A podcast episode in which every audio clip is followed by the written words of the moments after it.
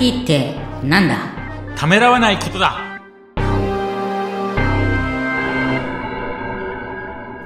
こんにちは、小ラボの岡田です。こんにちは、フォンドの藤田です。藤田さん、今回もよろしくお願いします。よろしくお願いします。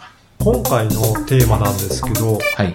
鉛筆と紙ということなんですが、アナログチックでしょう。はい。なんか突然、あの、IT ではなくなったんですけど、いや、でも、これって、ここはキー、意外とキーポイントなんあ、ですよね。そうなんですか？はい。はい。なんか、こだわりがあるんですかね？そうですね。私は基本的に鉛筆は、あの、うん俳優2の B。で、うん紙はなるべく白い方がいいという、一応こだわりを持ってます。そういうこだわりがあるんですね。はいなんか、あの、IT なので、あの、電子的なものの方が好きなのかと思いきやあ、実は、実は、そう、ガジェットマニアじゃないんですよね。へえ、そうなんですね。はいなんで俳優にの B なんですか？俳優の B は、あの、ご存知より、あの、三菱鉛筆の一番ハイモデルですよね。はいはいそれで、あの、一番なのは、あの、まず、紙の引っかかりがはあまりなくて滑らかなんですよね。そうなんですね。最近のあの、シャープペンシルで一番売れてる、あの、高校生とか人気あるのも、一番のモデルっていうのは引っかかりのない、どっかのやつが確か人気あったと思うんですけど、はい。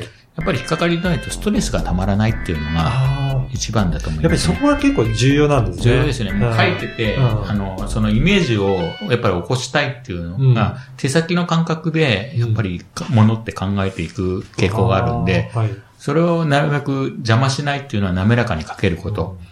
で、私はまあ、シャープペンシルを使わない口なんですけど、まあ、シャープペンシルでも、まあ、うん今のブレンドと同じように滑らかなやつっていうのが、うん。あの、受けてるんで、そんな感じで、アイデアをうん。そのまま直結して出したいっていうのが一応思いがあります。それって、鉛筆の濃さの B っていうのにも、やっぱはりその辺のこだわりがはあるんですかね？えっと、B というのは、基本的にはさっきの紙の白もあるんですけど、なるべくコントラストをはっきりさせたいという思いがあってあ、濃いめの鉛筆がいいんですよね。やっぱりね、ふ普段よく HB を使う方多いかもしれないんですけど、それよりも濃いそうですね。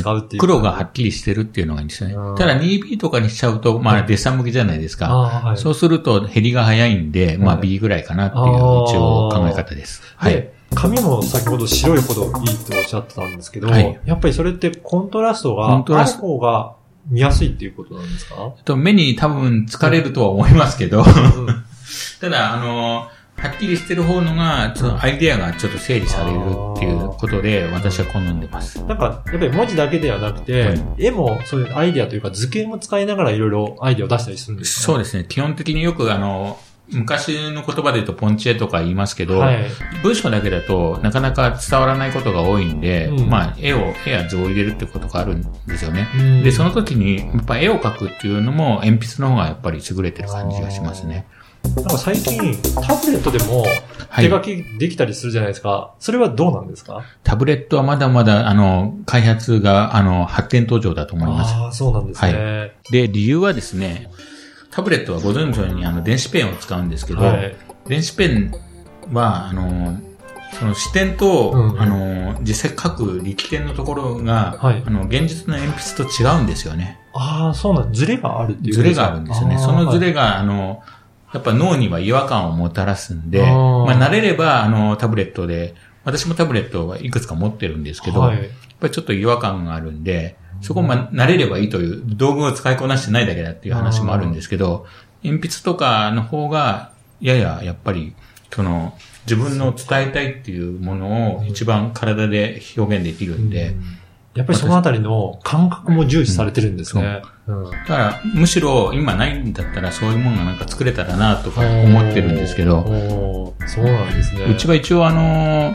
データマイニングとか、そっちのデータ系のことを仕事として今はメインでやってるんですけど、もともと組み込みとかもやってましたんで、はいなんか IoT 絡みでなんかできたらなとかいうちょっと野望はあったりもしたりもしますね。じゃあ、いずれね、そういった開発もするかもしれないっていうことですね。ちょっとなんかセンシングのやつも興味がありますんで、あーまあ、こういう感じで、今、現実にできてないから、そこで、うんあの、要は道具に合わせるっていうのはあんまり僕は好きじゃないんですよ。うんうんなんで、道具に合わせるんじゃなくて、その自分のやりたい感覚に合わせるっていう形で道具を作りたい。そういったところも重視されてるんですね。はいで、タブレットもそうなんですけど、はい一方読む側の電子ペーパー、はい。あの、Kindle とかあるじゃないですか。はいはいあれはどうなんですか？電子ペーパーですね。はいまあ Kindle とかまあよく実際使ってるんですけど、はいまだまだだと正直あーやっぱりそこもまだまだなんはい。ですね。で、これ、お同じ理由なんですけど、うんやっぱりその手の感覚なんですよね。やっぱり紙をめくる感覚欲しいんですよね。はで、あの摩擦もそうなんですけど、紙を触った感覚とあかー、紙の材質とかい。も、あまだ実現できてないんですけど、ー、うん。まあ結局、あの、Kindle とかはその本自体の中をコンテンツを抽象化したものだからいらないって発想もあります。うん。ありますけど、本っていうのはデータを人間にインプットするだけのものじゃないので、はい。娯楽っていう面もありますんで、そのあたりはちょっとなんか実現できたらなと思ってます。やっぱりそういし野望が。たり、その手の感覚とか、そういったものもかなり重要視されてるんですね。そうですよねその感覚からいろいろアイデアが出たりとか、情報もインプットされるとか、そういったところがあるんですかね。そうです。おっしゃる通りです。そういう考え方ちょっとあるんで、うんただ情報を入れればアイデアが出るもんじゃないと思ってるんですよね。だから休息からアイデアが出る。よくお風呂に入ってアイデアが出るとか、コーヒー飲んだらアイデアが出るっていうのも同じ感覚なんですよね。リラックスしてることによってアイデアですし、そのお湯の感覚が実はアイデアを生んでたりするかなと僕は思ってるんですよ。じゃあもう本当に身体感覚を全部使いながらアイデアを出していく。実際アイデア出すってなんかそういう場合が多くないですか？ら、意外とねそうですよねあの仕事で椅子の上で座ってて、うんなんか出た試しって僕はないんですよ。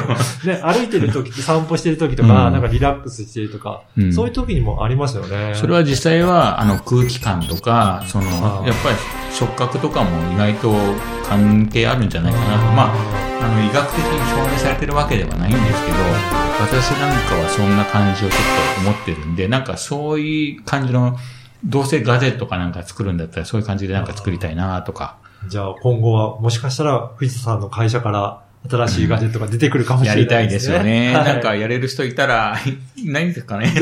ぜひね、そういった方は応募していただければと思います。はいはい藤田さんへの質問はホームページからお寄せいただければと思います。また、ポッドキャストを確実にお届けするために番組の購読ボタンを押してください。藤田さん、今回もありがとうございました。ありがとうございました。